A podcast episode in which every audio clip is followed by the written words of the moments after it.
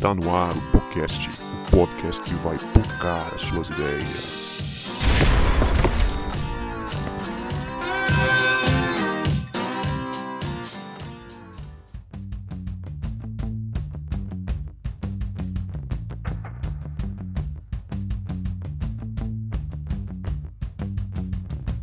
Para você que achava que a gente não voltava, a gente voltou. E este é o podcast, o podcast que vai pocar as suas ideias. Meu nome é Guto e eu estou aqui com o Tiago Pereira, que está cansado de explicar que a Terra não é plana. Muito bom. É, eu sou o Thiago Pereira e, enfim, estou aqui para ver um pouco se a Terra é plana mesmo, né? Vamos lá. Eu quero apresentar meu amigo Davi Pompermayer, que está aqui com a gente, e quero fazer uma pergunta para ele. E aí, Davi? Darwin matou Deus? Eita! Já começou quente! É assim! Então, meu nome é Davi, Thiago fica aí me colocando em furada. Até onde eu sei, Davi não é assassino, não. É, mas vamos descobrir. Quem sabe? Acho que esse papel tá mais pro Nietzsche. Tô aqui com a Leia e que depois de bilhões e bilhões de anos, evoluiu da roça para a cidade. Brincadeira, todo respeito ao pessoal aí da área, da, da área rural. Muito bom. Aí, ó, além, além de herege, vão me taxar de elitista. Mas é bom evoluir. Evoluir mesmo, com toda certeza. E aí, pessoal, sou Leia e eu tô aqui com o Guto hoje, que, como pastor, já se deparou com muitas perguntas de ciência, como, por exemplo, se os seres humanos descendem do macaco, por que, que não continua macacos virando seres humanos? ah, gente, é cada um que me aparece, mas essa eu nunca tive que responder, não, graças a Deus. Pois é, gente, estamos aqui de novo com o Davi Pompermayer e o Tiago Pereira para trocar aquela ideia com a gente sobre fé e ciência. Queria deixar os meus convidados aí à vontade para dar um salve para nossos ouvintes, Vai lá, a palavra tá com vocês. Thiago já me deixou na furada, e aí eu vou tentar responder aqui. Legal que o Thiago jogou essa, né? A gente tá aqui tentando propor uma conversa entre criacionismo e evolucionismo e já bateu na tecla da críade do mal, né? Darwin, Marx e Freud. Aí o Thiago me puxa um Nietzsche ainda, né? Aí o legal é que ninguém lê nenhum, nenhum dos quatro e bate em todo mundo. Hoje a gente vai tentar trazer redenção para Darwin. Será que é possível Darwin pisar no céu? Puxa vida, hein? Difícil. Fazer redenção para Darwin aqui, uma redenção póstuma. Então, gente, é um prazer estar aqui de novo com vocês. É um prazer muito grande poder falar sobre esse tema sempre, né? E é um tema que eu gosto muito de, de, tratar. Como biólogo e como cristão, eu tenho um prazer muito grande poder conversar sobre esses temas. É um tema instigante, é um tema que não é, de fato, muito fácil, mas é um tema que vale muito a pena a gente conversar e vamos ver aí o que, que a gente consegue esclarecer um pouco sobre essa, essa confusão que gira em torno desse tema, né, de criação, evolução. E, na verdade, tem um livro muito interessante que tem um, título que já é instigante por causa disso. Ele, o livro já faz, começa assim, Criação ou Evolução? Precisamos escolher? Então essa vai ser a nossa pergunta aqui hoje, Eita, né? só vem treta, assim, atrás de treta, que assim que é bom. bom. Bom que o segura o ouvinte. fica até o final que a gente vai responder essa pergunta, querido ouvinte. É isso aí. Mas agora fica aí com um momento de salves e recados que daqui a pouco a gente volta.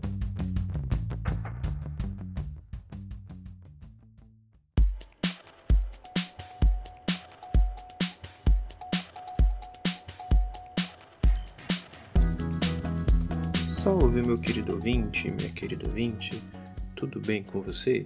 Olha eu aqui de novo, nesse momento de salves e recados, esse momento que a gente interage, que eu mando um salve para você que interagiu com a gente ao longo da semana nas redes sociais. Mas antes, é, a gente não apresentou direito, né?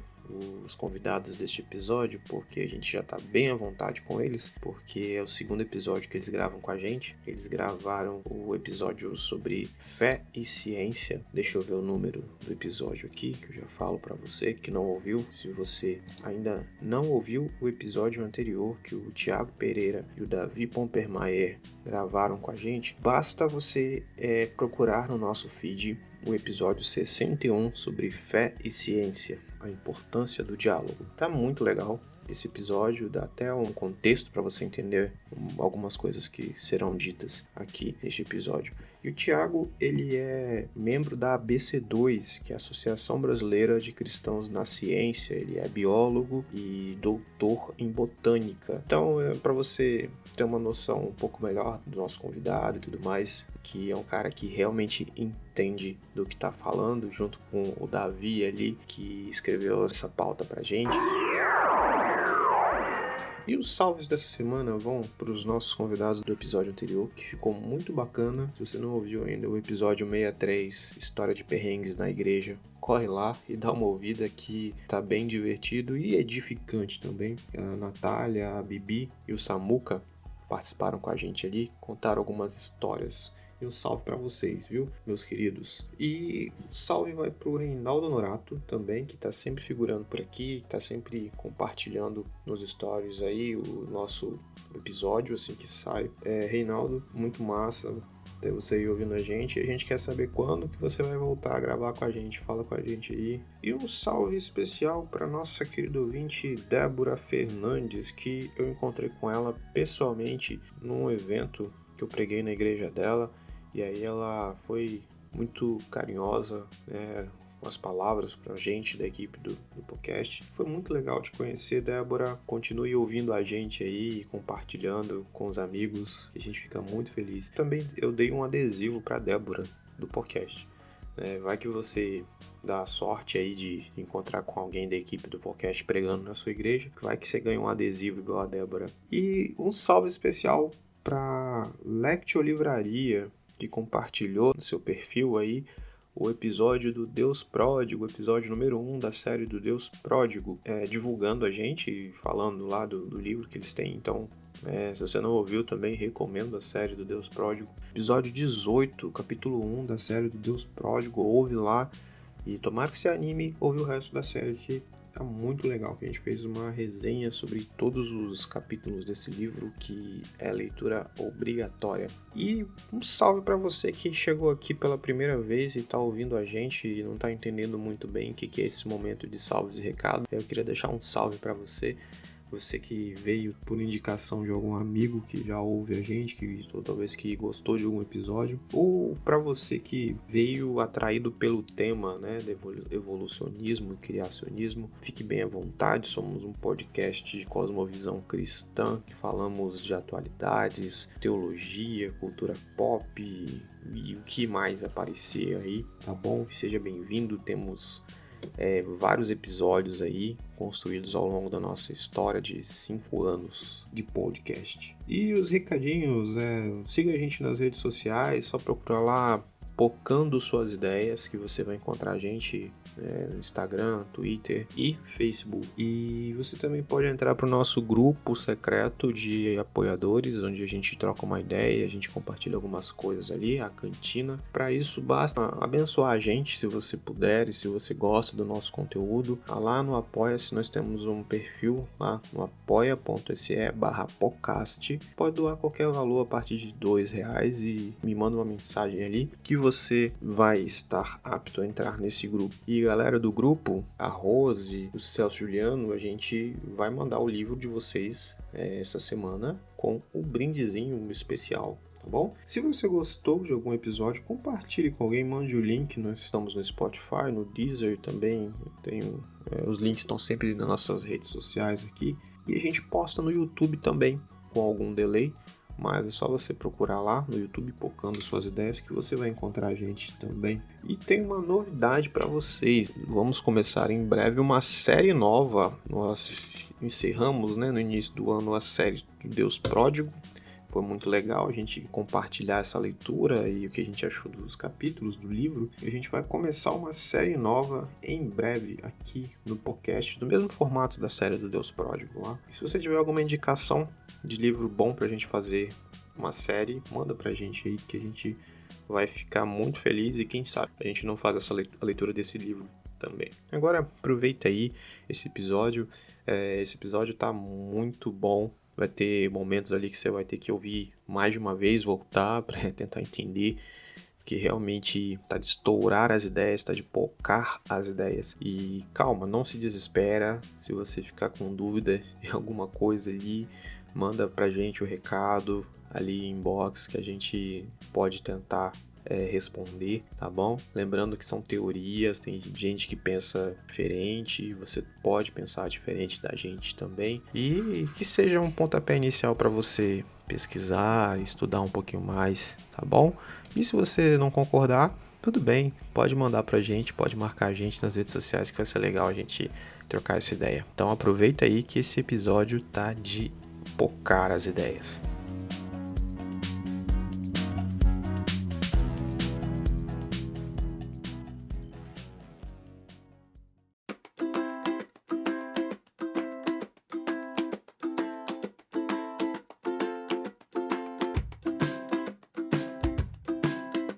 Então. Ser criacionista significa de forma mais básica acreditar que tudo se originou de Deus. Para além disso, existe uma divergência de explicações de como Deus ele realiza sua criação.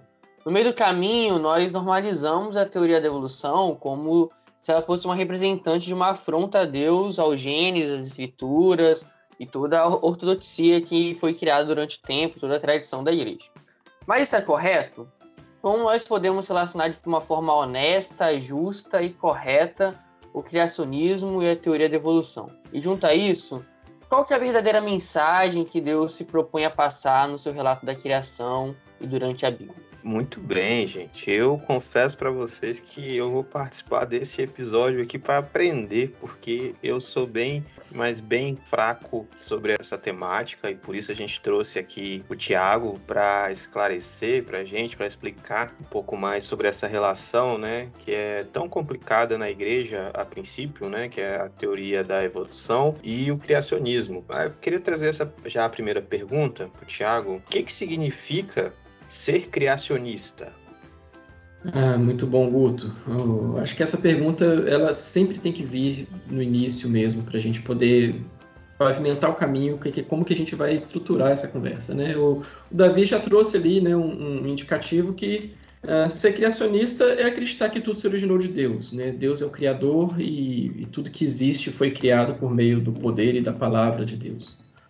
Né? Isso é básico para nós. Então, acho que todo cristão, acho não, né? Todo cristão, ele precisa afirmar isso como sua base de fé. Né? No princípio, Deus criou todas as coisas. Nosso credo, o credo apostólico, diz que nós cremos em um Deus Pai Todo-Poderoso, Criador dos céus e da terra. Ou seja, partimos de um pressuposto que todo cristão é um criacionista e, e, não há como negociar essa questão, né? Todo, criacion, todo, todo cristão é criacionista porque ele crê que Deus criou todas as coisas. Então só existe uma opção para uh, o universo. O universo foi criado. Tudo que existe foi criado. E curiosamente, é, quando a mídia, quando às vezes nas universidades, alguns professores em sala de aula soltam essa questão né, de criacionismo, ou ah, fulano é criacionista, geralmente isso vem carregado uma carga pejorativa muito grande, muito complicada. E eu acho que todos vocês já perceberam isso, né? Quando se diz criacionismo na mídia, ou quando se diz criacionista, isso parece que você está ofendendo alguém, né? Um deboche, assim, não. E como é que pode ser uma coisa dessa? Se nós, se todos os cristãos creem nisso, como é que isso pode ser um deboche? Como é que isso poderia estar incorreto? É, o que acontece é que existe uma definição muito estreita sobre o que é ser criacionista, e geralmente o que a mídia, o que alguns né, tratam, é uma visão específica do que é ser criacionista. E geralmente essa visão diz respeito a uma visão específica que está falando de uma terra muito jovem, uma terra que teve início há cerca de seis, entre 6 e 10 mil anos atrás, uma, uma leitura, isso baseado numa leitura muito literal da, das escrituras, né? uma leitura que na verdade a gente chama de leitura muito literalista, e que entende que a Terra é muito jovem, que o processo de evolução, como descrito pela teoria de Darwin, né, é, não aconteceu, não pode ter ocorrido, e inclusive a questão de Big Bang, né, o Big Bang também não ocorreu, o, uma Terra com, e um universo com milhões, bilhões de anos também não existem. Essa é a visão criacionista que se passa quando é, geralmente se ataca essa visão né, de forma debochada. Enfim, mas isso, será que isso apenas é o criacionismo? Então, quando a gente vai olhar o que a gente tem né, de conhecimento sobre, sobre o universo, sobre a vida, sobre como que as coisas aconteceram, como que as coisas se desenrolaram, a gente começa a perceber que, pera lá, a gente pode ter outras interpretações. O que, que a gente faz com a ciência do Big Bang? O que, que a gente faz com a ciência geológica? O que, que a gente faz com a, a biologia e a teoria da evolução? Né? Como que a gente pode olhar para o que a ciência está dizendo e como que a gente pode encontrar alguma coerência com as escrituras sagradas? Então a gente tem que pensar por aí. E aí eu já vou dar uma dica aqui, que nós não temos só um criacionismo. E aí a gente começa a pensar legal aqui. A gente não tem um criacionismo apenas, a gente tem vários criacionismos. Em linhas gerais, a gente tem três principais, né, que a gente pode poder tratar aqui um pouco. A gente tem o que a gente chama de criacionismo da Terra Jovem, que o próprio nome já dá para entender, né? A gente tem um criacionismo de terra antiga, ou seja, que entende que a Terra pode ter seus bilhões de anos. E a gente tem o que a gente chama, e que tem sido cada vez mais conhecido e, e compreendido como uma opção viável, a ideia do criacionismo evolutivo, que é o que a gente vai tratar como ponto central aqui. Então a gente tem algumas opções aqui para lá. Então ser criacionista não é apenas entender que a Terra é jovem, é possível você ser um cristão, ser criacionista e compreender de outras formas o que vem a ser isso? Sim, é possível e a gente vai tentar esmiuçar um pouco aqui. Mas vou passar para o Davi, que eu acho que ele está querendo falar. Fala, Davi. Cara, é legal isso que o Thiago falou, né? Ser criacionista é muito além de acreditar que o mundo foi criado em sete dias, né? E aí o Thiago mesmo, já fazendo propaganda para ele, ele trabalha muito com a ideia de, de meio ambiente, né? De cuidado ambiental. Então a, a proposta que o Gênesis está tá trabalhando ali vai muito além da gente defender um relato exatamente literalista, sabe? Ser criacionista é entender que tudo que, tudo que existe Deus criou, né? A gente, a gente acredita nesse relato ex nihilo, tudo foi feito a partir do nada, as coisas não foram feitas a partir de, um, de coisas já existentes, e isso implica um cuidado, né? É legal que ser criacionista não, não quer dizer que a gente tem que defender só uma narrativa. Quer, quer nos explicar toda uma forma de se relacionar com a criação de Deus. Então a gente percebe que o Gênesis é muito mais rico do que a minha narrativa tá certa, a sua tá errada e a gente ficar nessa briga. Ele ser criacionista nos ensina uma forma de viver com o mundo, sabe? É Deus nos ensinando uma forma de, de cuidar da sua própria criação, de se relacionar com ela, se comunicar, de viver em harmonia. Ah, e outra coisa, antes de eu terminar. Isso que o Thiago falou é muito interessante. A gente está na BC2, a gente abordou esse ano esse tema, né, dos criacionismos. E o interessante é que durante as apresentações mensais, a gente foi percebendo que dentro, dentro desses três criacionismos, né, existem ramificações. Então a coisa não, a coisa não é tão simples assim como tem três, só, só existem três posições. Por exemplo, dentro do criacionismo de Terra Antiga, existe ramificações que parece a, a, a série do Loki, sabe? A linha do tempo sagrada e as ramificações. E aí você vai percebendo que apesar de, de não serem é, ramificações muito distintas, até porque fazem parte de uma principal, são coisas que são diferentes, não são a mesma coisa. E os seus defensores, apesar de se colocarem dentro de uma ramificação comum, eles discordam. Por exemplo, a própria ideia dos sete dias, sabe? Aí vai entrar a questão do dia era, dos períodos de sete dias separados por períodos temporais. Então existem criacionismos diferentes, dentro desse criacionismo existem ramificações que nos mostram que a coisa é muito mais complexa e muito mais detalhada do que só defender sete dias e comprar guerra contra os defensores de Darwin uhum. e, e, da evolução. E aí, vocês já começaram a soltar expressões que eu conheço de, de ouvir falar, né? Criacionismo de terra jovem, vocês vão corrigir depois essas informações aqui, né? É, é aquela posição que eu acredito que a Terra tem alguns milhares de anos, né? Que segue mais ou menos a, ao que a, a literalidade do, da narrativa de Gênesis. E a Terra Antiga é essa de milhões de anos, e agora essa, de essa, esse criacionismo evolucionista, eu não, não conheço mesmo. Mas eu queria que o Tiago explicasse para a gente um pouco mais sobre é, essa, esses tipos de criacionismo que existem. Ah, beleza, vamos lá. Vamos, a gente tem tempo para um podcast de cinco horas? A gente vai continuar aqui. É, muito bom, vamos embora. É, o Davi falou um negócio muito interessante, né? Existem esses tipos todos, ou seja, isso significa que há um debate que está ocorrendo, né?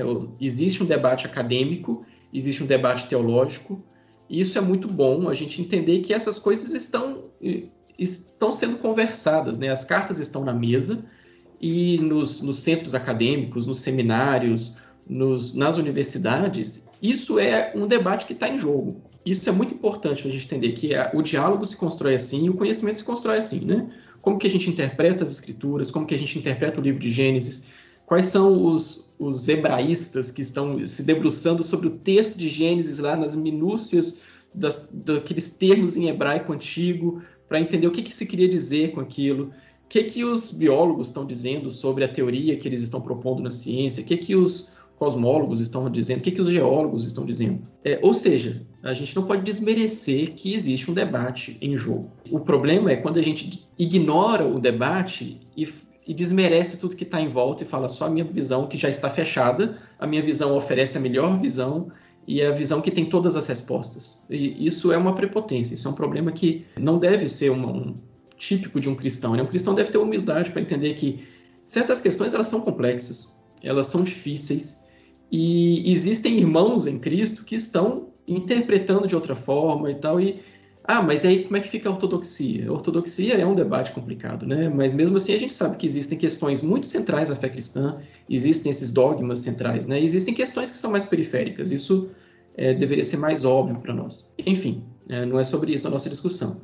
Mas o que é, é importante a gente pensar de início também é que a gente precisa entender que essas visões, elas são visões possíveis. A gente precisa pelo menos reconhecer, mesmo que eu não concorde, né, mesmo que eu não eu discorde do meu irmão porque eu acho que a Terra é antiga, eu acho que a Terra é jovem, eu acho que a evolução é plausível, eu preciso pelo menos admitir, ou pelo menos essa é uma visão que a visão dialogal impõe, né? Tipo, eu preciso admitir que são visões possíveis. São visões, são posições viáveis para que um cristão comprometido com o evangelho, comprometido com a ortodoxia das escrituras, da tradição cristã, ele pode assumir. E aí eu vou ressaltar isso aqui. São visões que não comprometem essa sua fé, essa sua confissão de fé.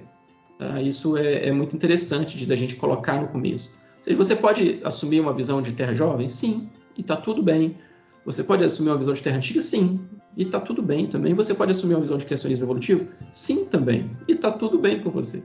É, é, esse é o, é o, tipo de diálogo que nós gostamos de trazer, de entender que a gente não precisa cancelar o outro, a gente não precisa inviabilizar o debate com o outro porque ele tem uma visão divergente. Então, Guto, fiz essa digressão aqui, mas vamos, vamos voltar na sua pergunta. Então, o que, que são esses tipos? O que, que são esses tipos, então, de, de criacionismos? Criacionismo de terra jovem, em linhas muito gerais muito gerais. É essa leitura muito literalista das escrituras, é, entendendo que Gênesis ele não tem elementos poéticos ou elementos mitológicos, ele não tem elementos metafóricos ou simbólicos. Gênesis é estritamente um texto histórico e que traz informações científicas corretas, no sentido de que eles, o que tem em Gênesis é ciência. E a leitura dos dias são aqueles dias sequenciais de 24 horas, onde tudo aconteceu eh, exatamente com, com uma leitura ao pé da letra do que está ali naquele texto. E com base naquela leitura das genealogias, né, em Gênesis 5 principalmente, você consegue fazer uma contagem de tempo e você chega aí numa média de, de uma Terra, de uma existência, né, não só da Terra, do universo todo, de cerca de 6 mil anos. Pronto, nós temos uma Terra que é muito jovem e que a fonte mais confiável para a gente ter esse cálculo é a Bíblia. Ah, mas e como é que você faz para ler os sedimentos geológicos? E como que você faz para ler os, as camadas de, de deposição do, da Terra?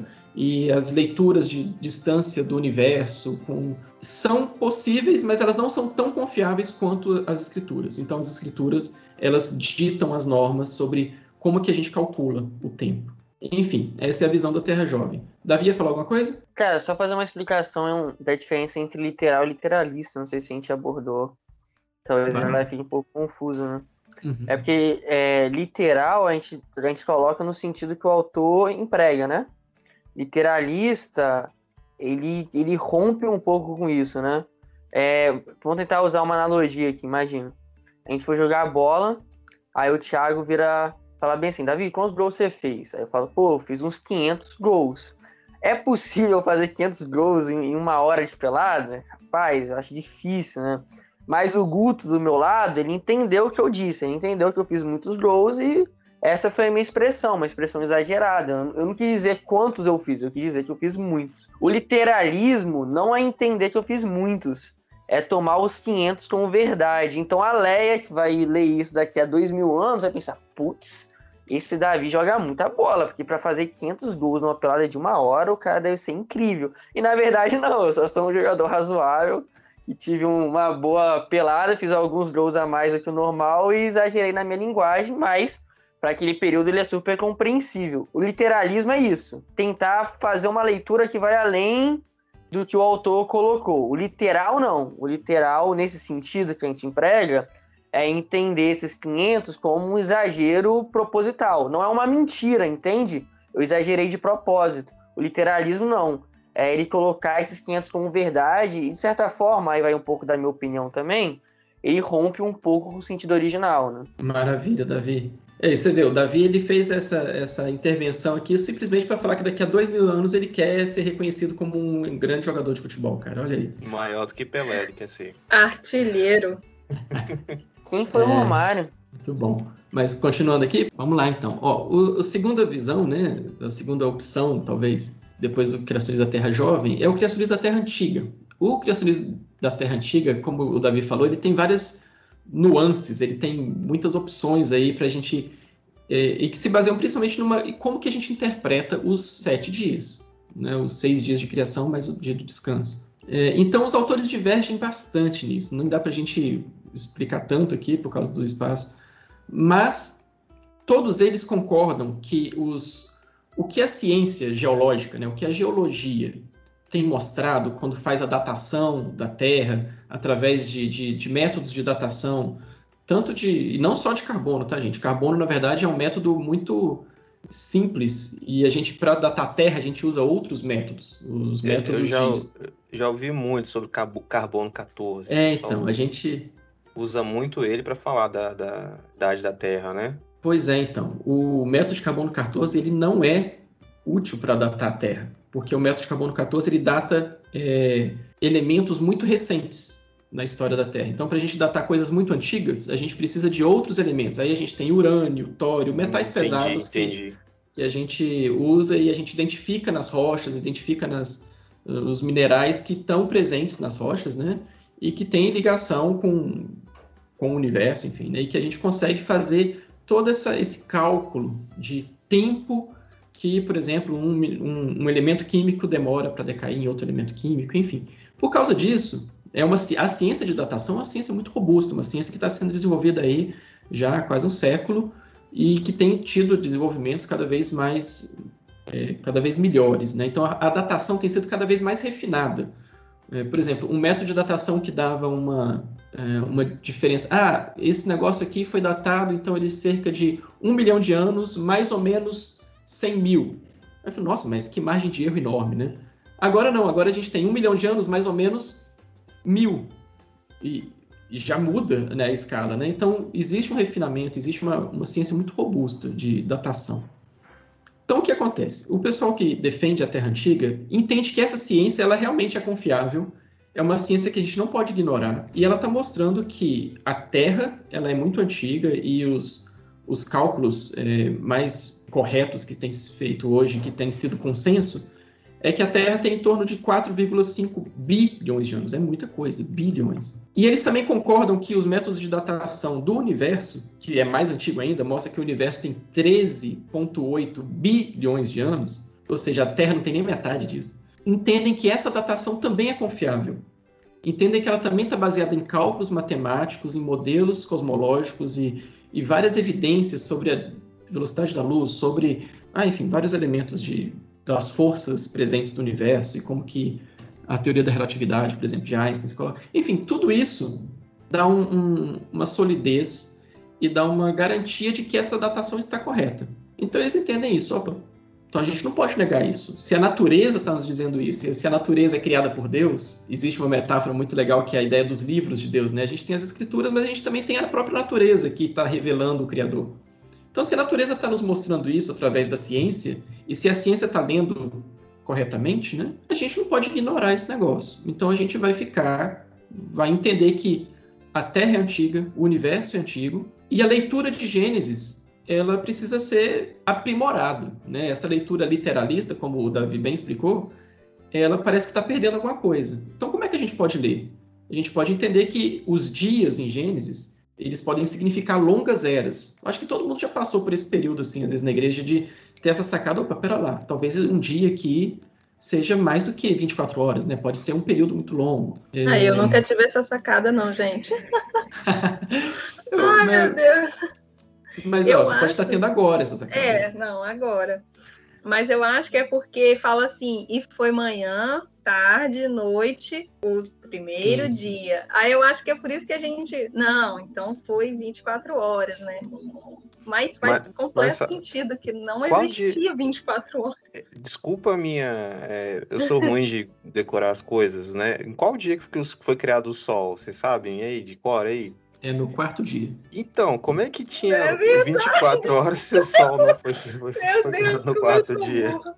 É, pois é. Então, aí a gente começa a ter umas dificuldades de entender como que a gente tinha dia se não tinha sol para contar o dia, né? Exatamente. É, existem explicações da Terra Jovem para isso? Existem. Existem explicações da Terra Antiga? Também existem. É, mas isso mostra como que a gente tem leituras possíveis do livro de Gênesis, né? Então, para a gente falar aqui de leituras de Gênesis, a gente pode demorar mais outras cinco horas além das que a gente já está falando. Então é isso. O pessoal da Terra Jovem entende que a leitura dos dias ela é fundamental para entender isso. Pode ser que esses dias sejam longas eras, e essa é uma das visões principais, mas pode ser que esses dias sejam de fato, Leia, dias de 24 horas. Só que entre eles há longas eras. E, hum, então isso pode fazer uma diferença, entendeu? Nossa, pode ser. Então eu não preciso necessariamente, Aqui na ideia da Terra Antiga. Re... também explode, Aí. né? Já explodiu algumas Leia, vezes. A Leia foi convertida para a Terra Antiga. então, é, existem, existem opções aqui. É, enfim, a gente pode ficar com essas, né? De entre, entre dias de 24 horas terem longas eras e ou os dias são de fato longas eras. São possibilidades e, ah, mas como assim? E a gente pode ler o texto assim? O, como o texto ele tem algumas coisas meio vagas, ele permite que isso aconteça.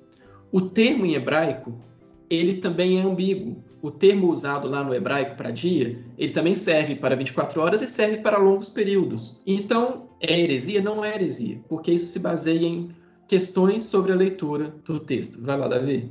Vou, vou defender o Tiago aqui na questão do, das lacunas de Gênesis, né?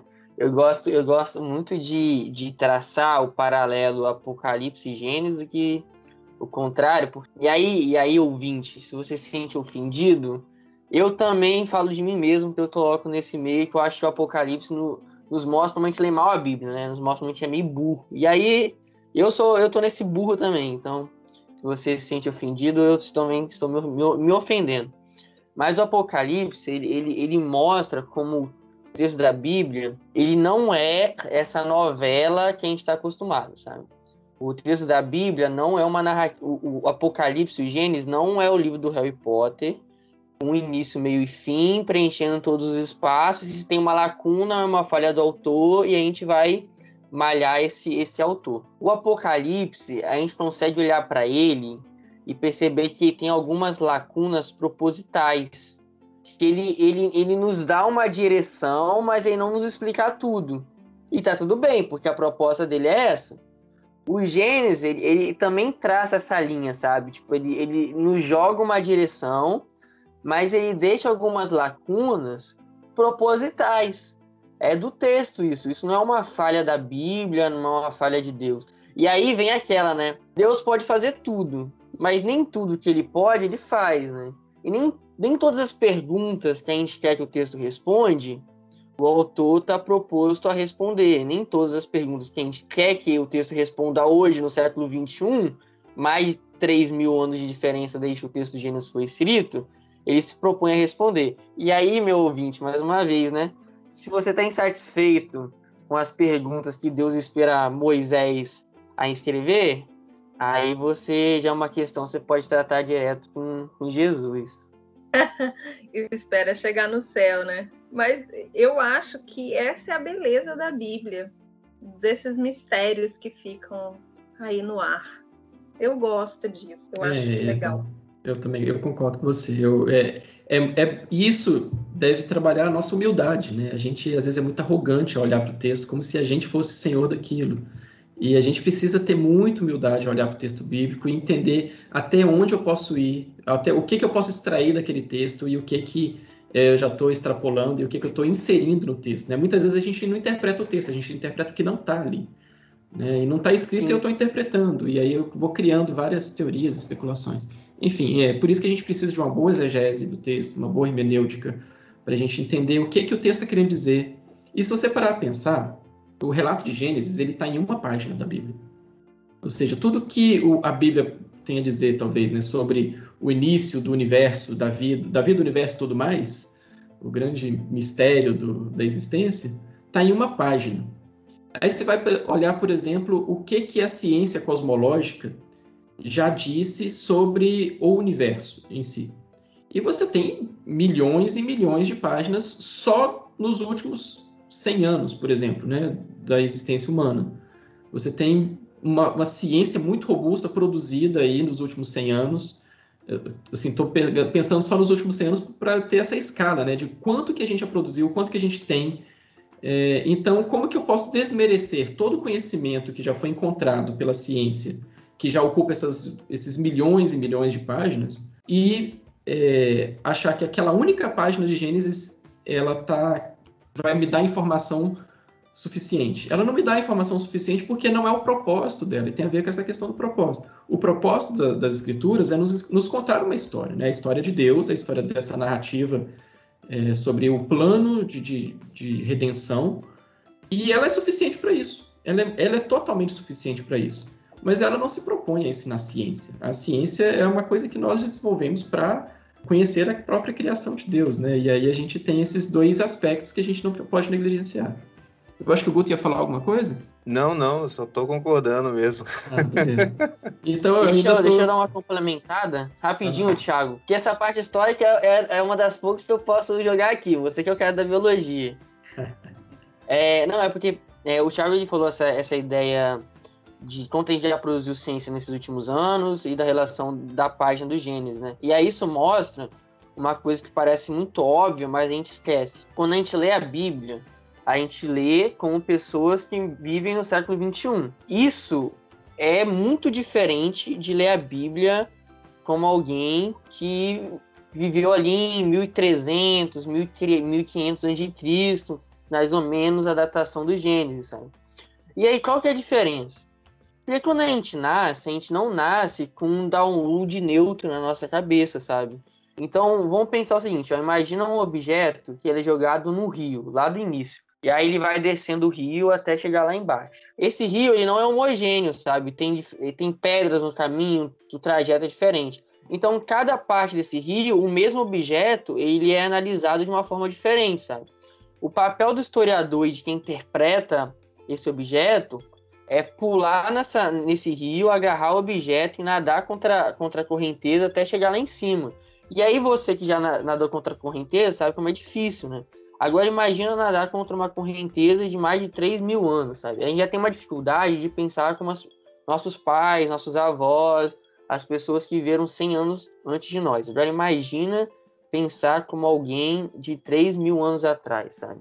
Há 3 mil anos atrás existiam dúvidas e questionamentos que não existem hoje. E hoje existem dúvidas e questionamentos que não, existi, que não existiam naquela época. E, e aí eu, eu, sou super a favor da, da atualidade da Bíblia, que ela é inerrante e tudo mais. Mas eu acho que a atemporalidade da Bíblia, ela só é entendida quando a gente entende a mensagem temporal dela, sabe?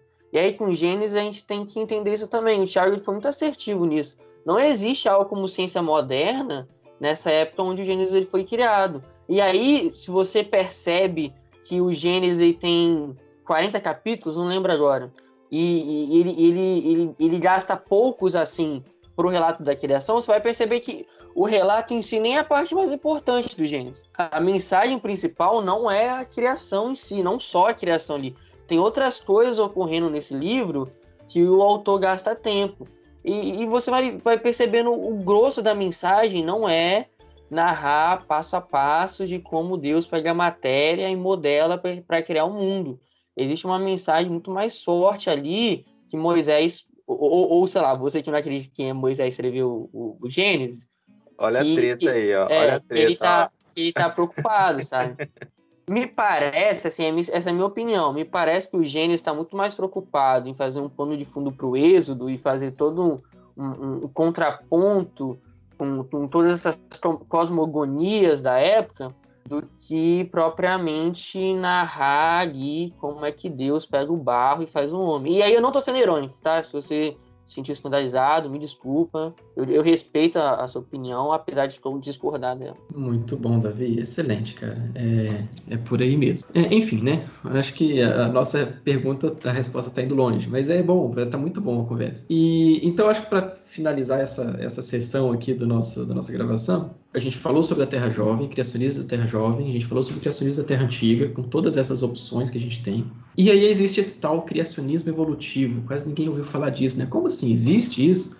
Tem gente que chama essa visão de uma, uma palavra que eu não gosto, que é a tal do evoteísmo. Muita gente ouviu falar, ah, o evoteísmo, o evolucionismo teísta. Evolucionismo teísta, ele tem o próprio nome, o próprio termo, ele já traz algumas complicações. Primeiro, por trazer evolucionismo como uma visão de mundo, onde eu encaixo o, o teísmo, sabe assim, uma visão... A minha visão de mundo é evolucionista e eu encaixo Deus ali, e não é essa, não é essa a ideia.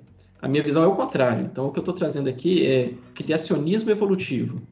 A minha visão de mundo é criacionista. Ela é intrinsecamente teísta, é Deus que está acima de todas as coisas, e a evolução ela surge como um, um derivado disso, né? Assim, ela surge como algo que está dentro da criação de Deus. É, mas como assim? Então é possível que a gente compreenda que a Terra é antiga, isso o, o, outro grupo já compreende, né? Mas a diferença é que o outro grupo da Terra Antiga, ele compreende é, que a ciência geológica e astronômica, cosmológica, é viável ou é, é plausível mas eles ainda têm muita dificuldade com a ciência biológica, que traz esse mecanismo aí da evolução.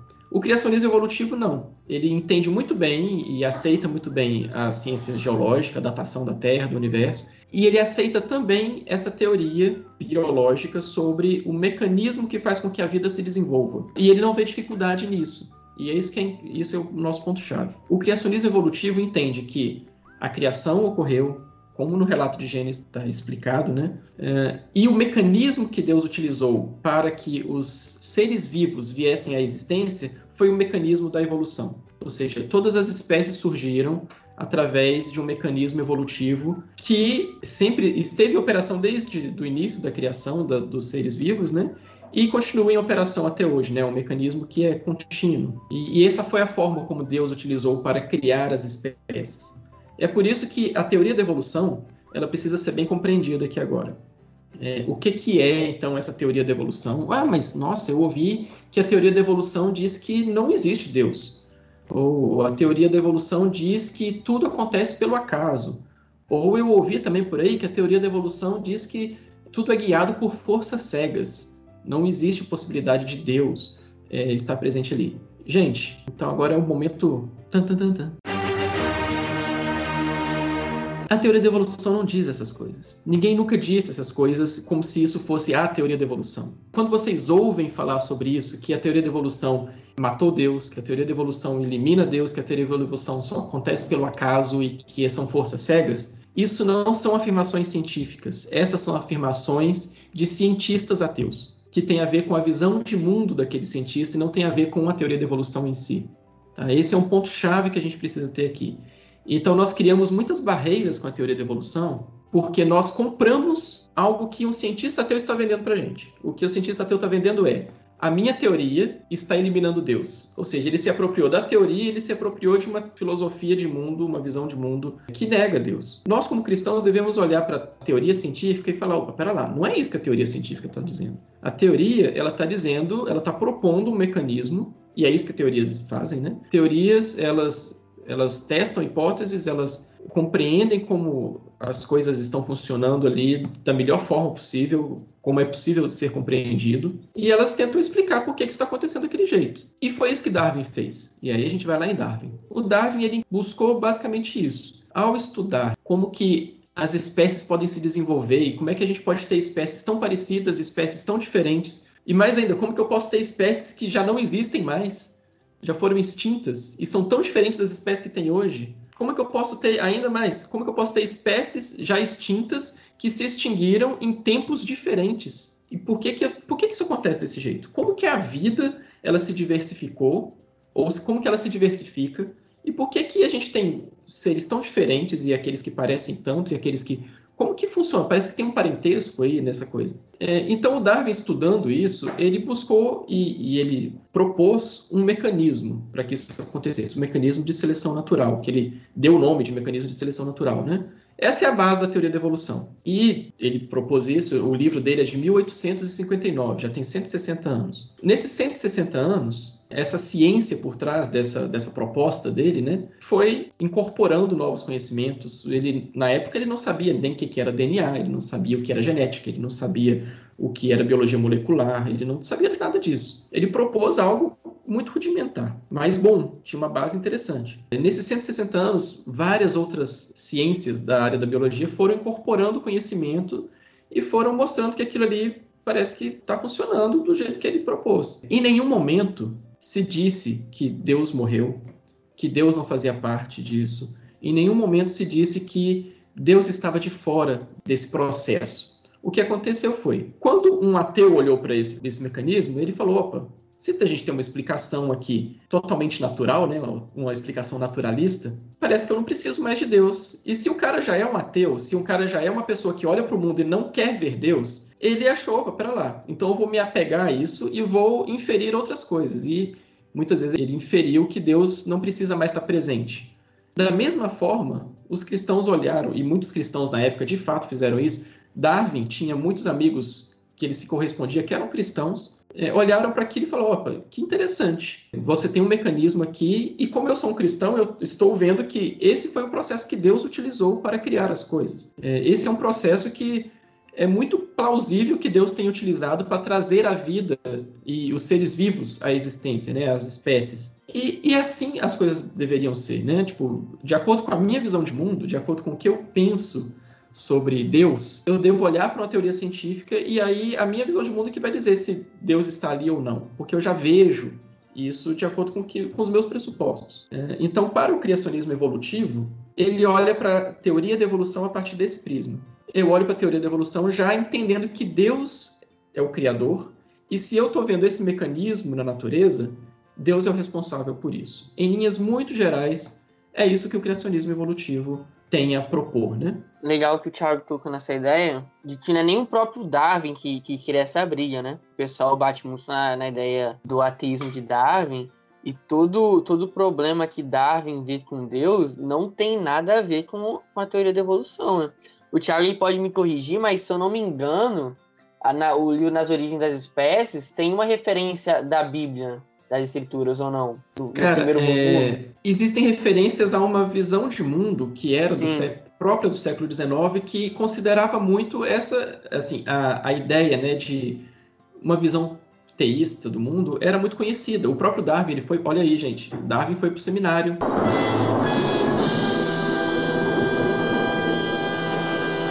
No, reverendo, no início, reverendo Darwin. No início da, da dos estudos acadêmicos dele, ele um negócio que ninguém fala. Ah, sim, imagina Gênesis, imagina é, Darwin lendo Gênesis na igreja. Pois é, então. O, a questão aqui, só fazendo um parênteses aí sobre a fé de Darwin, né? O Darwin, ele, como bom inglês, né, ele tinha toda essa tradição é, cristã reformada, né? Reformada não, desculpa, da protestante por causa da igreja anglicana, é, porque é da reforma protestante, mas não é reformado, né? É anglicano. Mas ele tinha toda essa tradição, ele foi criado, inclusive ele ia para o seminário, foi, chegou a, ir para o seminário, mas viu que não era aquilo para ele, e depois ele foi, fez é, naturalismo e a filosofia natural, que se chamava na época, né? E se tornou um naturalista. E aí, com os estudos da natureza e com toda. Ele tem uma história incrível de, de viagem pelo mundo, né? Ele fez uma viagem de cinco anos a bordo de um navio que ia, cruzou a Terra, fez um, saiu da Inglaterra, passou aqui pela, pela América, ancorou no, no Brasil, inclusive, acho que no Salvador, no Rio, deu a volta na América, foi para a Austrália e depois voltou para a Inglaterra. É, então, nesses cinco anos, Darwin olhou a natureza e viu e conheceu seres vivos e natureza exuberante de todo o planeta. E a partir disso ele começou a formular algumas ideias e, e desenvolver essas hipóteses que estavam na mente dele, né?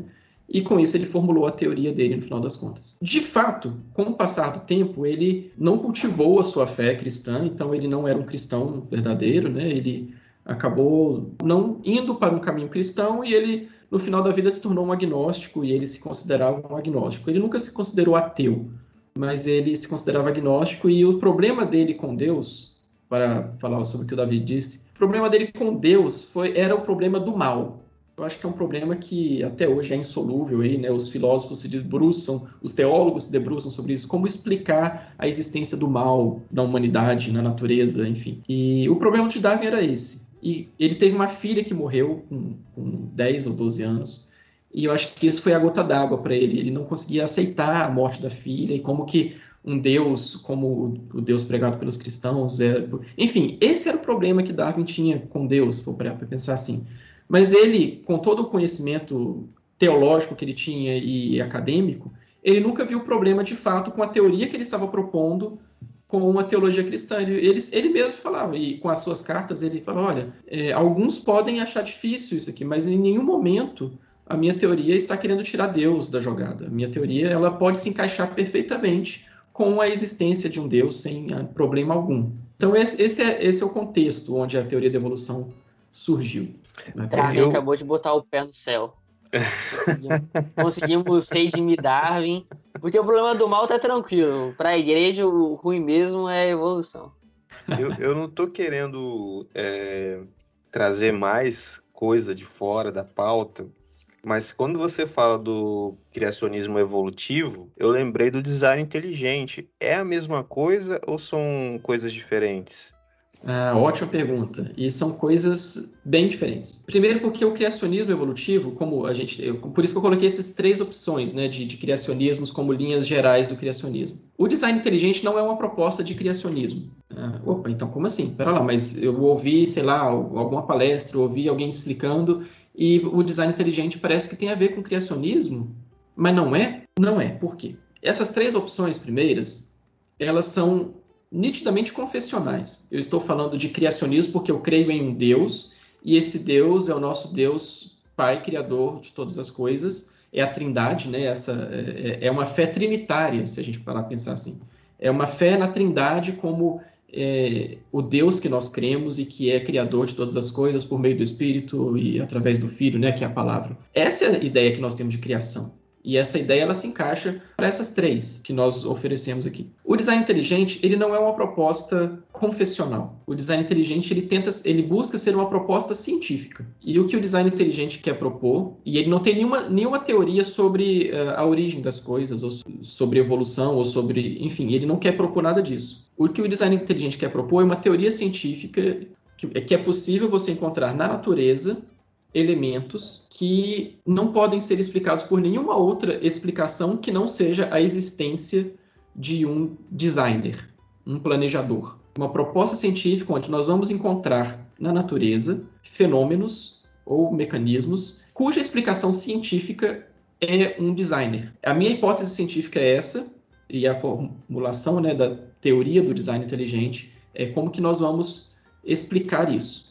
Na ciência, a gente busca, através do método científico, encontrar como que a gente explica as coisas, enfim, né? Quais que são os, os fatores explicativos para aquelas perguntas e para aquelas coisas que a gente ainda não entendeu. É, então, a busca de causas, né? Causas e efeitos. A ideia de um designer, ela está aí há séculos, na verdade, há milênios. Desde Aristóteles a gente tem, e de Platão e Aristóteles a gente tem ideias sobre como que funcionam, como de onde que as coisas vêm e se tem alguma coisa por trás, né? Se tem algum designer. Então a ideia de design é muito antiga. É, no século XIX, aí, na época que Darwin estava, essa ideia já era uma ideia forte que recuperava lá dos gregos alguma coisa. É, então a ideia de design ela sempre teve presente. Existe um designer por trás? Existe alguém que planejou? Não necessariamente esse criador que é o nosso Deus, essa trindade.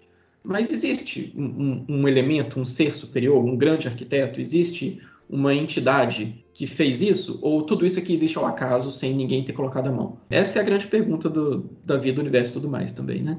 O design inteligente ele vem com uma teoria recente Ah, mas essa, esse debate é antigo, mas a teoria do design inteligente é uma teoria recente, ela vem da década de 90. E um, um, alguns pesquisadores, um círculo de pesquisadores lá nos Estados Unidos, eles propuseram essa teoria, mostrando alguns argumentos para mostrar que alguns mecanismos, alguns fenômenos só podem ser explicados pela existência de um designer. Mas quem é esse designer? É Deus? Eles, eles não, não propõem quem seja. Ou seja, não é uma proposta confessional, não é uma proposta cristã. É uma, é uma proposta que quer simplesmente afirmar que existe um designer. Se esse designer é esse Deus que nós cremos, se esse designer é o Alá, se esse designer é Shiva, se eu quer que seja, ela se encaixa, né, se encaixaria nessa explicação. Entendeu? Então, o design inteligente, dentro dessas visões criacionistas, ele meio que corre por fora por causa disso. Nossa, mas eu vi uma palestra, pessoa dizendo do design inteligente e falando de criacionismo porque muitas vezes elas caminham juntas, ou muitas vezes se, associam uma coisa à outra. Mas pessoas que defendem o design inteligente geralmente podem ter visões muito diferentes e díspares aí, né? Às vezes tem gente no design inteligente que é, concorda com o criacionismo da Terra Jovem, é um cristão e é Terra Jovem. Às vezes tem aquele no design inteligente, um outro defensor, que defende a mesma teoria do design inteligente, mas ele é criacionista de Terra Antiga. Não, mas que salada, né? É uma salada, assim. Então, a gente não pode fazer essa ligação muito estreita entre design inteligente e criacionismo da Terra Jovem, que muitas vezes parece que vem junto, mas não está junto. Entendi, não entendi, foi boa a explicação. Então, eu queria que você falasse para a gente aí sobre evolução e as origens e quais são os limites. Então, cara, quando a gente olha para a evolução, então a gente entende, primeira coisa, como eu disse antes, né? A gente precisa entender que a teoria da evolução é uma teoria científica o que é uma teoria científica, né? Aí a gente fala, nossa, mas a evolução é só uma teoria. A gente ouve isso direto, né? A gente ouve isso aí, principalmente quando alguém quer desmerecer a teoria da evolução, dizendo, ah, isso é só uma teoria. E aí ele emprega esse termo mais popular de que é só uma teoria como se fosse só uma hipótese, é só um, um teste. E, e, na verdade não é assim, né? A gente precisa ser um pouco honesto, principalmente quem, quem conhece ciência e quem é, quer se debruçar mais sobre esse tema, precisa ser muito honesto e muito humilde para reconhecer que quando a gente está tratando de ciência, de filosofia da ciência, a gente entende que uma teoria científica não é a mesma coisa que uma mera hipótese, como a gente está aí falando no sentido popular. Uma teoria, ela é uma estrutura de, de pensamento que a partir de, de, do teste de várias hipóteses e a confirmação da, dessas hipóteses, né, ela começa a tomar corpo como um, um, processo explicativo de alguma coisa. Então, uma teoria ela vai oferecer uma explicação de alguma coisa só depois que várias hipóteses foram testadas, foram confirmadas e elas se tornam robustas o suficiente para amparar aquela explicação. Então, uma teoria é um corpo de prova muito robusto. E com o passar do tempo, uma boa teoria, ela vai sempre sendo retestada, né? Vai sempre sendo, pode ser contestada e ela pode incorporar novos conhecimentos. Uma boa teoria, ela vai incorporar novos conhecimentos e ela vai passar nos testes. Ou seja, pode ser que eu tenha, esteja fazendo aqui um novo experimento para ver se aquela teoria subsiste ou se ela cai. É, ou seja, pode ser que eu encontre um fator externo ali que faz com que minha teoria caia por terra, totalmente. Isso é, acontece? Isso acontece demais. O que acontece no caso da teoria da evolução é que ela, nesses 160 anos, ela foi muito posta à prova e ela não caiu. Na verdade, ela se reforçou cada vez mais. Isso é algo que é, é, o que a gente chama do consenso científico. Né? O consenso científico é algo que não trata de absolutos, mas trata de que, olha, o que a gente tem aqui hoje é a melhor explicação possível. Pode ser que a gente tenha uma contestação mais para frente e isso cai por terra? Pode ser, mas no momento, e nesses 160 anos, ela continua sendo o, a explicação mais coerente com, ou a explicação que dá conta de, do maior número de fenômenos na biologia, é a teoria da evolução. É porque a galera questiona muito a teoria da evolução em relação às leis, né? E aí tem que explicar que teoria não é lei, teoria é diferente de lei, tipo, não é nem inferior e nem superior. Ela só é diferente. Tem, tem até tem, tem uns vídeos no, no YouTube, talvez vocês quiserem parar um tempo para ver, talvez possam explicar melhor. Mas a lei, normalmente, ela mostra, é quase uma equação, né? Ela pode estar com uma equação. Você joga os dados e ela vai te mostrar como uma coisa funciona, assim. Tipo, é tipo a lei da termodinâmica. Aqui não mostra como é. Você joga os números e você vai ver o, a coisa em funcionamento. A teoria ela é, mais, ela é mais uma descrição, né? Ela, ela envolve a lei em torno dela. Aí você pega todas essas tentativas e erros, você pega a lei, que é algo diferente de teoria, coloca junto, aí você escreve um periódico, coloca a prova para a comunidade científica, os seus pares, que é algo importante, lerem, questionarem, e aí você vai vendo essa eficácia, né? Porque essa discussão é muito, é muito interessante, né? Tipo, o pessoal fala, ah, teoria, não é lei. É, porque são coisas diferentes, né? É, elas, não, elas não têm a pretensão de ser a mesma coisa. Lei é uma coisa e teoria é algo que envolve até mesmo as leis. Exatamente.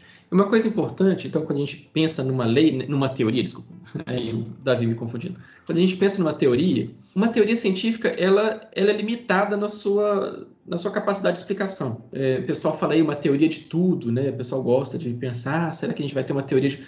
Uma teoria de tudo é algo totalmente inviável. Então, uma teoria ela é limitada nas suas, na sua pretensão, ela deve ser limitada. Porque ela, uma teoria que, que explica algo na biologia não vai explicar algo na sociologia. Uma teoria que explica algo na, na cosmologia não vai explicar algo na, sei lá, na medicina. É, teorias são limitadas, esse é o primeiro ponto. Então, a teoria da evolução, ela se presta a explicar o desenvolvimento da vida na Terra. Como que as espécies surgem, nossa, mas é... então o que, que ela não explica? Ela não explica como a vida surgiu. A teoria da evolução não explica a origem da vida. Mas não, mas eu sempre achei que fosse. Não tem nada a ver uma coisa com a outra. A teoria da evolução ela se presta a explicar como que a vida se desenvolveu a partir do momento que a vida já existe. Mas existem outras teorias, então, para a origem da vida? Sim. Na verdade, a teoria da evolução ela explica, e é uma teoria muito robusta, para explicar a, a origem das espécies, né? de como que a vida se diversificou. Ô, Tiago, eu acho que o que falta muitas vezes é o que você falou lá no, na sua primeira participação, né? No nosso desse episódio sobre fé e ciência que a gente gravou anteriormente, que é essa humildade e cada um entender até onde pode ir, né? Qual é o limite da, da ciência Exatamente. e da fé, né? Se você não ouviu, corre lá e ouve esse episódio. Vai lá, gente, que episódio tá bom mesmo. É, então é exatamente isso. A gente muitas vezes faz muitas confusões por não entender bem do que, que a gente está falando. Então a teoria da evolução ela também não diz nada sobre o universo, sobre a origem do universo, sobre Big Bang. Quantas vezes eu já ouvi pessoas falando, ah, porque a teoria da evolução é uma falácia, que o Big Bang não existiu. Eu falei, mas pera lá, o que, é que uma coisa tem a ver com a outra? É, a gente, se você está falando de Big Bang, você está falando de cosmologia e de uma teoria cosmológica que não tem nada a ver com a teoria da evolução de Darwin. Então a gente precisa limitar o que, que a gente está dizendo e, e encontrar os, quais os argumentos para a gente falar sobre aquela coisa. Né? Então, esse é o primeiro ponto. A teoria da evolução é limitada a isso. Ela nunca vai se propor a falar nada sobre o universo, não vai falar nada sobre sociologia, ou vai falar nada sobre, enfim, outras áreas da ciência e da física. Né? Enfim, é, isso deve gerar em nós esse sentido de, de humildade. E da mesma forma, e justamente por causa disso, a gente precisa se preocupar, e aí eu vou, Guto, já pular para o outro ponto da, da pauta aí, que é essa ideia do evolucionismo. Bora lá. E a gente precisa diferenciar muito bem, eu acho que é um ponto central da nossa conversa aqui, é a gente conseguir diferenciar o que é a teoria da evolução e o que é o tal do evolucionismo. O evolucionismo, é, e como boa, é, bom termo aí que já termina com ismo, né, a gente já entende que é um termo que extrapola algumas fronteiras e se coloca às vezes como um, uma visão de mundo, se coloca como uma, uma teoria que abrange áreas além do que ela é capaz. Ou se torna algo que vai para o que a gente chama de metafísica, né? de explicações que fogem do campo material, do campo biológico e vão para questões que, que não são possíveis de serem analisadas pela ciência. Então, quando o, o cientista fala que a evolução vem ao acaso, ou quando o cientista diz que a evolução é guiada por forças cegas, quando o cientista diz que a evolução elimina Deus, ele está falando de coisas que não podem ser testadas pelo método científico. Ele está falando de coisas que são metafísicas. E se ele está fazendo isso, ele não está falando mais de teoria da evolução, porque ele está extrapolando aqueles limites que a gente acabou de falar. Ele está falando sobre algo que vai muito além do que a teoria da evolução é capaz de oferecer. E a partir disso, ele está assumindo uma nova visão de mundo. Ele está criando uma visão de mundo para si. Então, o nosso grande problema é como que a gente vai desvincular a teoria da evolução do evolucionismo. Como que a gente vai ouvir um cientista falando, como que a gente vai ler um livro, como que a gente vai ler, inclusive, nossos livros escolares, e diferenciar ali naquele parágrafo, que às vezes está tudo nebuloso, o que, que é de fato a teoria científica e o que, que é extrapolação metafísica que está dizendo coisas que não cabem na ciência. Então quer dizer que quando eu falo de criacionismo evolutivo, eu também estou falando de algo que não cabe na ciência? De certa forma, sim. Eu estou usando uma teoria da evolução, uma teoria científica, né, que é a teoria da evolução, e a partir disso eu estou aplicando nela os meus pressupostos religiosos da minha fé e estou entendendo que ela está sendo guiada por Deus. Ah, mas então eu posso fazer isso? Se você é um cristão, pode. Se o cara é um ateu, ele pode fazer o oposto.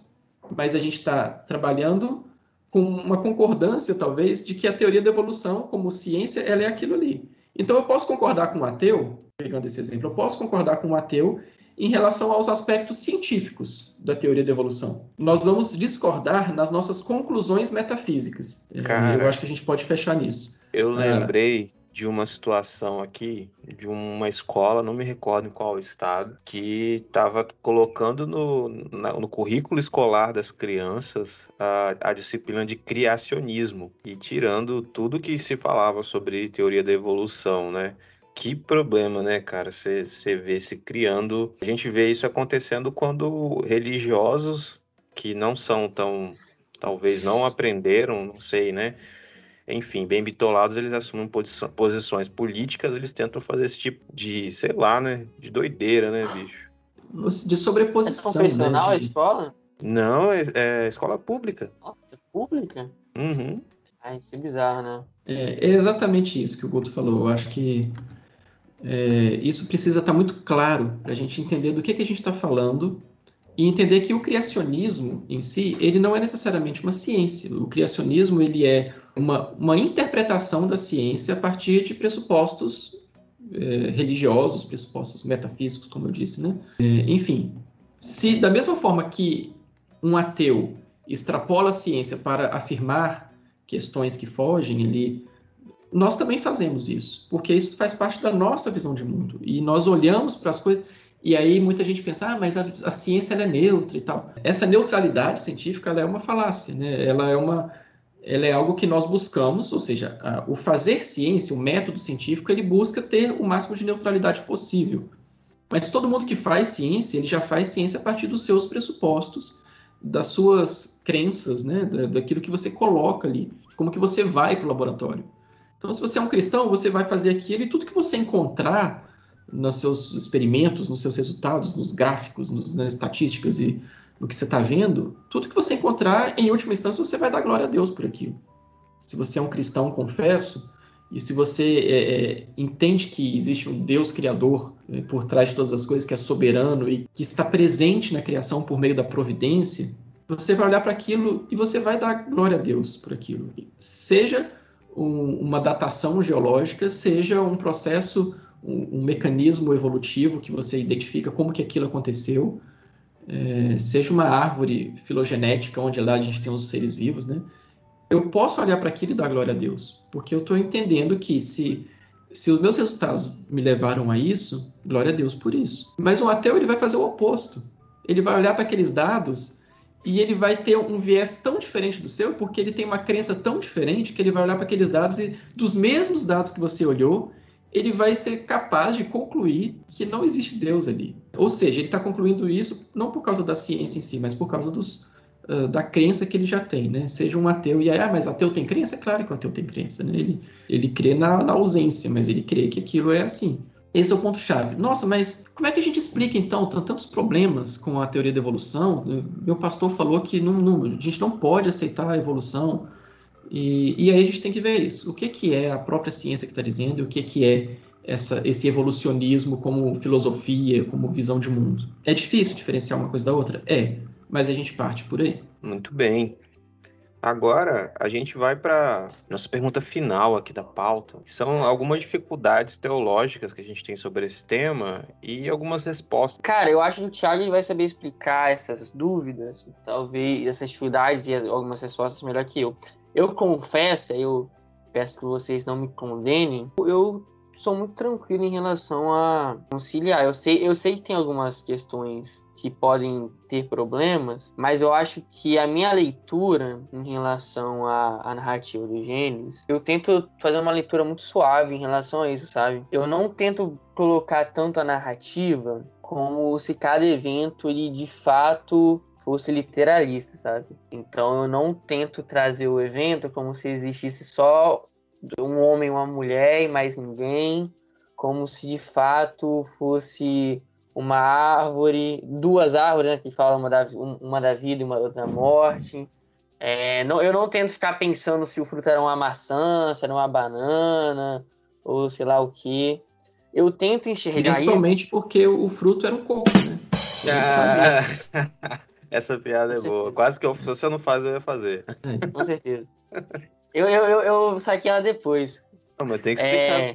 cara. Tem um é, pra, quem, pra, quem, é, pra quem tá ouvindo aí não entendeu, gente, é porque é, eles pegaram o, o fruto, tomaram e comeram. Então, a única fruta que você consegue tomar e comer é o coco. É isso. Então, não tem...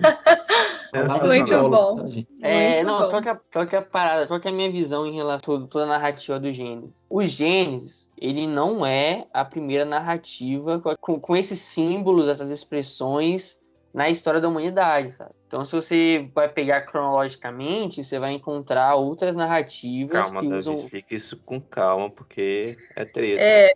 Ah, Tá. Vamos devagar, por favor, não me condene. É, o É, se, negócio. se- se- se você, se você, se você, ó, isso é uma questão agora. Isso aí você sabe que dá um podcast à parte, né, Davi? Beleza, então vou tentar agora. ser lá. sucinto. Não, é, olha só. É, vou, vou tentar fazer o, o, o, o parênteses Apocalipse e Gênesis para ficar mais claro. João, ele não escreve totalmente, algo totalmente novo. Se você pega João e a, e a sua Bíblia tem aquelas referências de outras passagens bíblicas, você vai ver que Apocalipse é referência atrás de referência. João Até foi ali. apócrifos, né?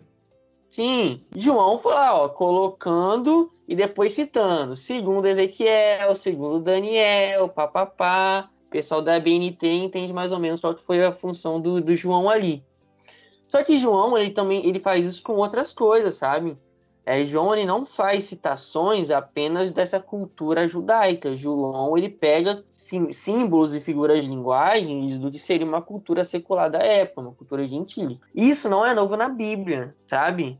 É, se você pega o Gênesis, e aí, por favor, eu acredito em Jesus, eu acredito na inerrância, nascido e criado na igreja, é, acredito na igreja de Jesus, tudo Embaixador mais. do rei. Embaixador não, mas agora eu tô um pouquinho à frente da, das juventudes, né? Tô mais pra lá nas juventudes. O embaixador do rei não tive essa oportunidade, mas enfim, Ah, então tá explicado. É Tá filho de explicado. pastor. é filho de pastor. Ah, sim. Mas pretendo ser pastor. É.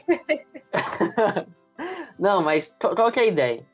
E falando sério, aí, por favor, peço a compreensão de quem está escutando. Quando você pega o Gênesis, ele não é a primeira narrativa daquele modelo, daquele gênero literário. E os símbolos que ele utiliza, a narrativa, e quando eu falo símbolos, é o quê? Serpente, árvore, jardim.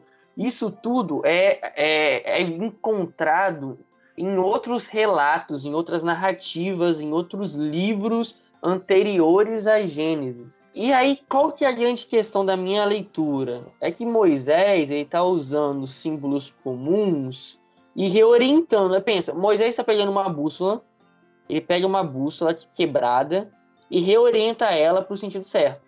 É isso que Moisés está fazendo. Eles falam, ó, vocês estão usando essa bússola? Tranquilo, tranquilo. Só que coloca ela para apontar o norte de verdade. Vocês estão achando que estão indo para o norte, estão indo para o oeste. E aí o que ele faz é usar a mesma bússola e apontar para o caminho certo. E aí você pensa, ah, mas por quê? Ah, porque é a forma que eles enxergavam o mundo, sabe? Não dá para pensar que Moisés sabia quantos planetas orbitavam a torno do Sol, quantas galáxias existiam. Moisés não está preocupado em explicar a teoria da evolução por um motivo de anacronismo. Isso não existe naquela época. ciência moderna não existe na época de Moisés. Moisés está preocupado em responder as questões do seu tempo. E essas questões e esses símbolos estão presentes na época de Moisés. Então a minha leitura em, em relação ao Gênesis ela é mais suavizada por eu entender dessa forma. Não quer dizer que não há problemas.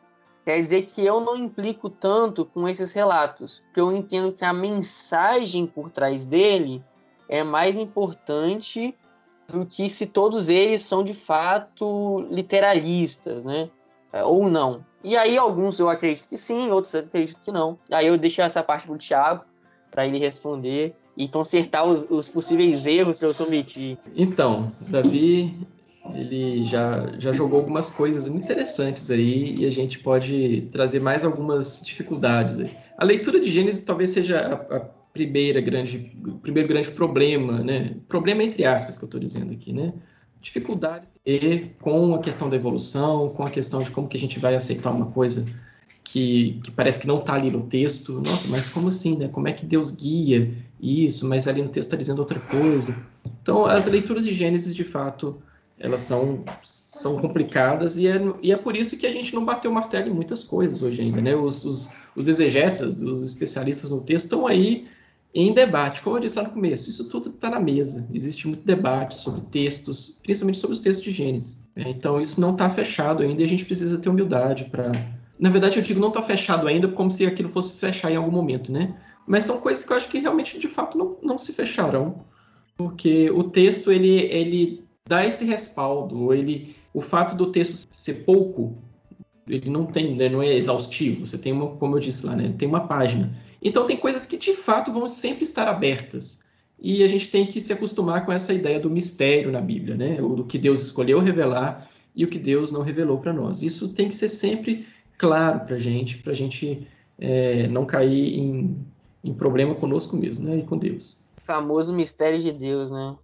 Pois é, a gente precisa respeitar isso, sabe? É, não, é, não é só desculpa para quem não conseguiu entender, é porque de fato existem esses mistérios e a gente não vai, não vai ser capaz de, de entender tudo. Uh, mas só para a gente tentar listar algumas das coisas aqui que a gente tem de problemas ou de dificuldades que, que colocam frente à teoria da evolução, né? Uma delas, talvez uma das principais, é a questão de Adão e Eva. Então, para lá, como é que fica a questão de Adão e Eva se, pela teoria da evolução, em tese, a gente tem seres humanos que foram originados através de um processo evolutivo, de populações que já existiam, e então Adão e Eva não, não surgiram ali como um casal único, na verdade já existia pessoas antes. Como que a gente lida com isso?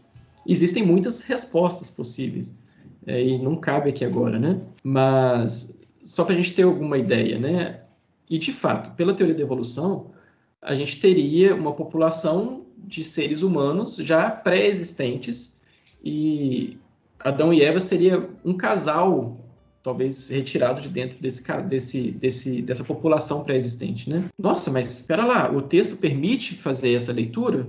E aí a gente entra naquela especulação, opa, pera lá, né? a gente está acrescentando coisas ao texto bíblico. Isso não significa que a gente não possa especular, né? E é por isso que ideias assim, ou modelos assim, eles devem ser tratados de fato como modelos plausíveis mas que não são fechados. Eles simplesmente, se surgir um modelo melhor, eu posso adotar. Não tenho, não tenho que ter esse rigor com ele. Mas uma das ideias é justamente essa. A gente teria ali na região do Oriente Próximo, né, do Antigo Oriente Próximo, na Mesopotâmia, populações de humanos já existentes, de onde Deus teria chamado, por exemplo, né, um casal. Essa é uma delas, é uma das que eu gosto, mas por isso que eu estou falando sobre ela aqui agora. Existem várias outras. Mas Deus poderia ter chamado um casal se revelado a eles. Nossa, mas como assim? Isso pode ser pensado se você parar para pensar como Deus trabalhou com outros personagens ao longo da Bíblia, na sua, no seu relacionamento com outros personagens. Foi assim que Deus fez com Noé. Deus simplesmente se revelou a Noé e o chamou para uma tarefa. É, como Deus fez com Abraão. Deus simplesmente se revelou a Abraão e o chamou para ser o pai de todas as nações, né? E, e fez aliança com ele. E, e, dessa forma a gente tem outros, outros eventos, né? A gente vai vendo como que Deus se revela, ou seja, é tudo partindo de Deus, da soberania de Deus, que escolhe alguém de forma da forma que para nós parece aleatória, mas para ele é a forma que ele quis. Abraão era um cara lá em Ur dos Caldeus, ou seja, não era um cara de Canaã. Ele era um cara entre os pagãos que existiam na margem do, do, do rio Eufrates e Tigre, lá no, no Iraque. Como assim Deus chama pagão, Tiago? Para de escandalizar os outros. Pois é, então Abraão não era crente antes de ser chamado, ele foi chamado, né? Abraão Sim, pertencia a um povo que era politeísta e tinha todas as suas visões de mundo. Enfim, da mesma forma que Deus chama Abraão, Deus chama Noé, fazer esse paralelo com o chamado de Adão e Eva, né, como esse casal que recebe a revelação e que pode transmitir essa revelação, e, e aí dá origem a esse povo, e que nada mais é do que a história da, da Bíblia é essa, né? Deus escolhendo um povo. Então Deus, a gente pode pensar, Deus escolhe um povo a partir de Abraão? Não, ou Deus escolhe um povo a partir de Noé? Ou Deus escolhe um povo a partir de Adão? Né? Então a genealogia leva até Adão. Inclusive em Mateus a genealogia leva até Adão, né? Filho de, de Adão, filho de Deus. Ah, então Adão poderia ter sido escolhido de uma população pré-existente e ali ele recebeu uma revelação e ele se torna é, um representante de Deus na Terra? Pode ser.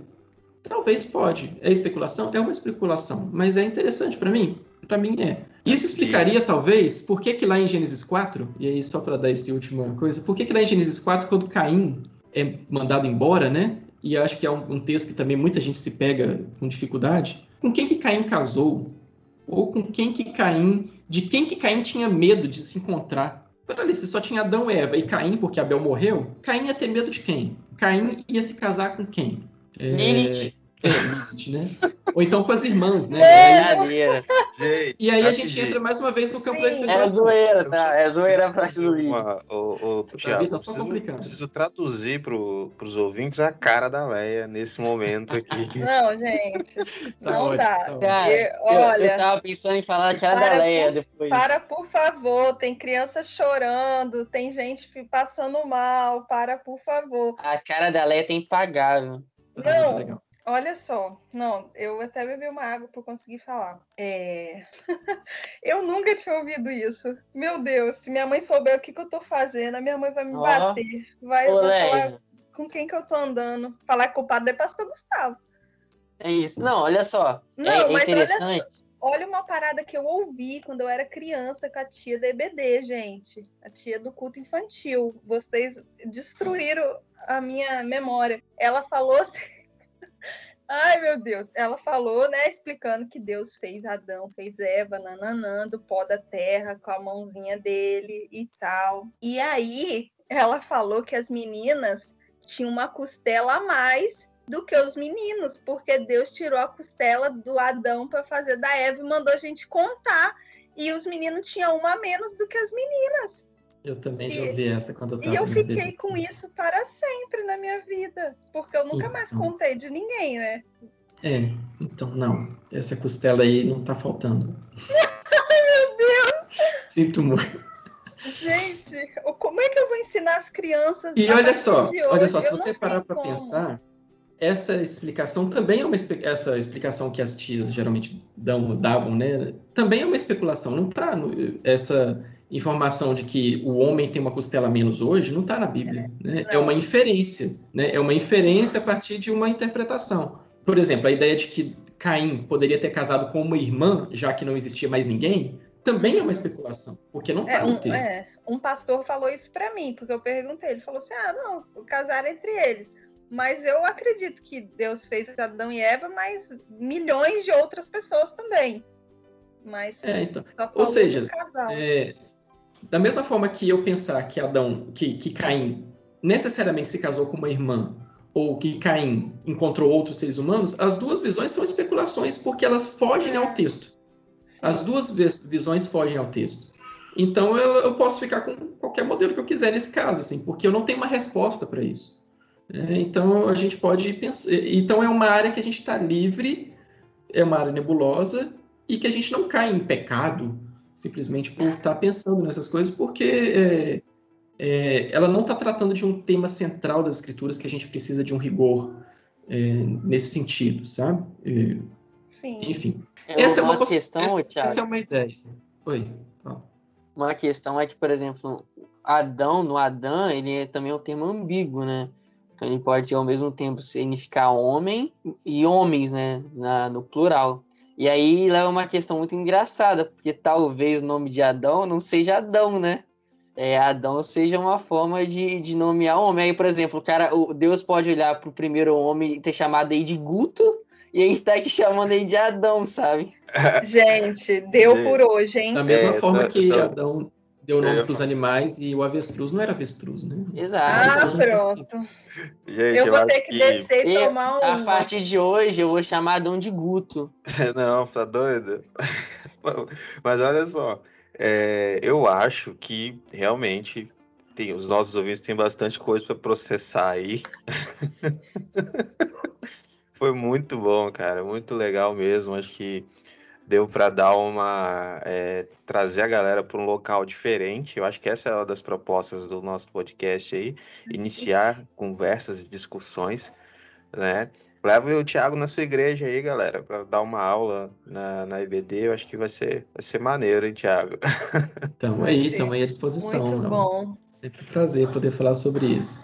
É, e, gente, antes que vocês é, crucifiquem mais a gente aqui sobre essas loucuras que a gente falou no final, é, lembrar que é, é interessante lembrar que várias dessas especulações ou esses pensamentos, eles não são simplesmente nossos aqui, né? É, existem muitos autores bíblicos comentaristas de Gênesis que trazem ideias e visões justamente para tentar fazer essa conciliação do que a ciência tem, tem observado e do que, a, do que o texto permite, né? do que a interpretação, uma interpretação é, compromissada e responsável do texto pode nos permitir. Tá? Então, não há, não há aqui uma divergência no sentido de que nós estamos brincando com a Bíblia, nós estamos brincando e desrespeitando as escrituras sagradas. Não é isso. É, isso é um trabalho que é feito por gente séria, por gente que está nos seminários, por teólogos que têm publicado esse tipo de coisa em revistas acadêmicas de teologia, buscando um diálogo sempre contínuo com a, a ciência, com a teologia, com a interpretação das escrituras. Isso é trabalho de gente séria. Isso é, é- ou seja, não é, não é brincadeira, sabe? Por mais que pareça, né? A gente fica brincando. Porque é conversa de, de, de mesa de pós-culto, né? Assim, que a gente tá aí, sai para comer um hambúrguer e tá depois conversando essas coisas. Mas a gente tá, tá tentando entender, a gente tá brincando, mas existe algo por trás. E isso é muito importante para a gente ir construindo, né? O nosso, o nosso conhecimento. Muito bom, cara. Sensacional, sensacional. Só fico aqui, eh, já queria deixar o convite para um próximo episódio. Não sei qual é o tema, mas eu queria gravar um outro episódio sobre ah, algo nessa linha, o Thiago. E para não, para o programa não ficar mai, maior do que já tá, né? Já tem uma hora e meia de gravação. Eu queria pedir para vocês. O Davi também já, já disse que leu alguma coisa ou quer ler alguma coisa nesse sentido para vocês darem sugestões de leitura para os nossos ouvintes aí. Ah, então, o, eu acho que o principal livro que a gente pode recomendar, e para quem quiser se aprofundar mais nessas visões diferentes, de Terra Jovem, Terra Antiga, Criacionismo Evolucionista, Design Inteligente também, é o livro que se chama A Origem, foi lançado pela editora Thomas Nelson em parceria com a ABC2. É, então é muito fácil de achar, sempre está tendo promoção do e-book dele. O livro se chama A Origem, é, da editora Thomas Nelson. E, então ele vai dar um panorama bem geral e muito interessante sobre todas essas visões. É um, é um livro de debate, assim, cada autor é, dialoga com o outro, sabe? Assim, eles, eles trocam figurinhas ao longo do livro. Então é muito interessante porque a gente vê pontos positivos, pontos negativos, fraquezas de cada uma dessas visões. É muito interessante, recomendo demais esse livro. E para quem quer se aprofundar mais no tema de criação ou evolução, eu disse lá no começo, né, tem um livro que se chama Criação ou Evolução. Precisamos escolher? Então esse é um livro exatamente sobre esse tema de criacionismo evolutivo. Ele é um livro bem mais profundo, né? Ele é mais mais esmiuçado, né? Os temas ali dentro da biologia. É um livro escrito por um biólogo que é cristão e, e que também tem formação teológica. Então ele ele traz os temas da biologia sobre como que a teoria da evolução funciona, questões de genética e ele traz também as questões desses problemas teológicos aí. A gente passou um pouco em alguns, né, mas tem muitos outros, né, questões sobre a morte, sobre a queda, é, tem muitas questões aí que tocam esse tema da criação e evolução. Então esse livro, Criação ou Evolução, eu recomendo demais. Eu vou recomendar dois então. Esse Criação e Evolução tá aqui em casa, mas eu não li ainda. Eu vou recomendar O Mundo Perdido de Adão e Eva, do John Walton. Ele é um livro que não foca tanto em biologia, ele, ele fica mais nessa parte histórica e teológica. Então, por exemplo, ele vai tocar na, na questão da quantidade de pessoas, nessa ideia do Thiago trouxe da, de Deus chamar um casal, da representatividade, etc. É, ele vai tocar em outros temas também, sobre a ideia de jardim, da árvore e tudo mais. E um outro livro que eu gostaria de, de indicar é um que eu tô terminando Davi. agora. Esse, o John Alton é referência no Antigo Testamento, então ele vale é, muito a pena. É. Sim, ele é referência. E outro livro que eu gostaria de indicar é o do o Ajuste Fino do Universo, do Alistair McGrath. Ele também é referência, o Alistair. É, não, o Alistair não é referência tipo, no Antigo Testamento como John Walton é. O Alistair é uma referência no sentido de teologia e de ciência. Se eu não me engano, o Thiago pode me consertar, ele, ele ocupa a cadeira em Oxford, agora não lembro se é na área de teologia ou na de biologia, ou se é nas duas, é teologia e química, ou se é nas duas, mas é uma ou na outra. Então, cara, te consertar eu não posso não, cara, mas o Alistair McGrath, ele, ele é professor de, da cadeira de Ciência e Religião na Universidade de Oxford. Ele é um dos, dos grandes nomes nessa área aí hoje, desse diálogo entre fé e ciência. E assim, e ele é teólogo e ele tem um doutorado em bioquímica também, né? Então, cara, ele manja, manja demais. Esse aí tá bem referendado. Então, gente, Sensacional, cara, sensacional. Aprendi bastante, né? Só sair com algumas interrogações, assim, ideias para um próximo. Fiquei com vontade de gravar um episódio sobre Gênesis. Quem sabe aí com meu amigo hebraísta, pastor Vanderlei. Gente boa demais. Mas, gente, é isso. Bom eu demais. acho, Guto, que o Vanderlei, eu acho, o Vanderlei deve ouvir a gente, aí se eu tiver errado, ele me liga aqui para casa e tem meu número e briga comigo. Mas é. eu acho que ele segue uma linha parecida. Não, o Vanderlei ouve todos, cara. Ouve todos. Ai, já tá convidado já.